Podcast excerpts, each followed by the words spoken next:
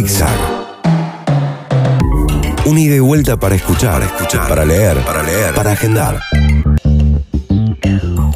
El 14 de julio de 1916 nacía en Palermo, Italia, Natalia Ginsburg. Su apellido original era Levi. Era hija de un profesor de anatomía judío, ateo y de una católica socialista. Su papá estaba convencido de que la escuela era un hervidero de bacterias y microbios y por eso Natalia fue educada en su casa con la tutela de diferentes profesores particulares. Casa de perfil claramente antifascista a la que empezaban a llegar, por supuesto, las presiones, los aprietes, las detenciones y también llegaban los amigos que tenían afinidad política, como por ejemplo Leone Ginsburg, un intelectual de origen rumano que daba clases de literatura rusa. Leone había pasado dos años preso y era uno de los fundadores de la mítica editorial Einaudi. Natalia Levy se casó con Leone Ginsburg, de allí el apellido con el que la conocemos,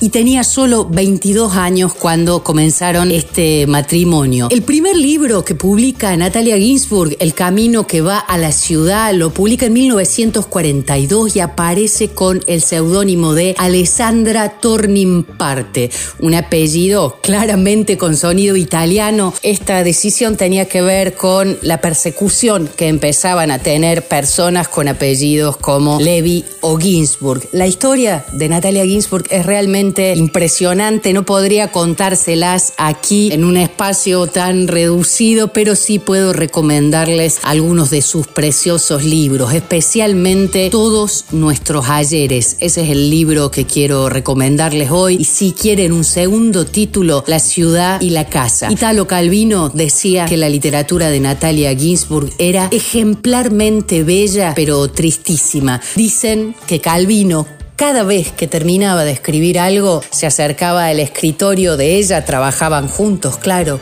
en una editorial, en la editorial Einaudi, se acercaba al escritorio de ella y le pedía que leyera lo que había escrito y que le diera su opinión.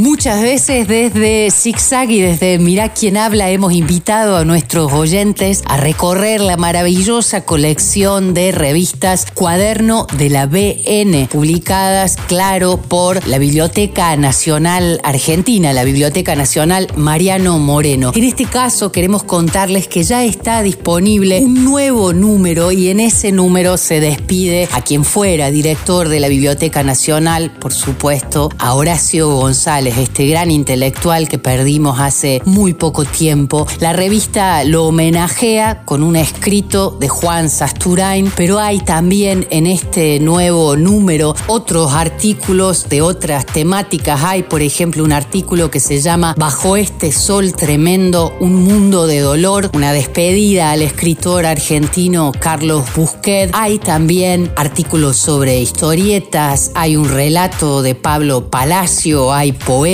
hay discusiones en torno al mundo de la cultura. Quedan invitados entonces todos nuestros oyentes a disfrutar de este nuevo número de la revista Cuaderno de la BM. Para poder leerla online o descargarla, solo tienen que entrar a la página de la Biblioteca Nacional bn.gov.ar y allí buscar la revista Cuaderno de la BN número 25.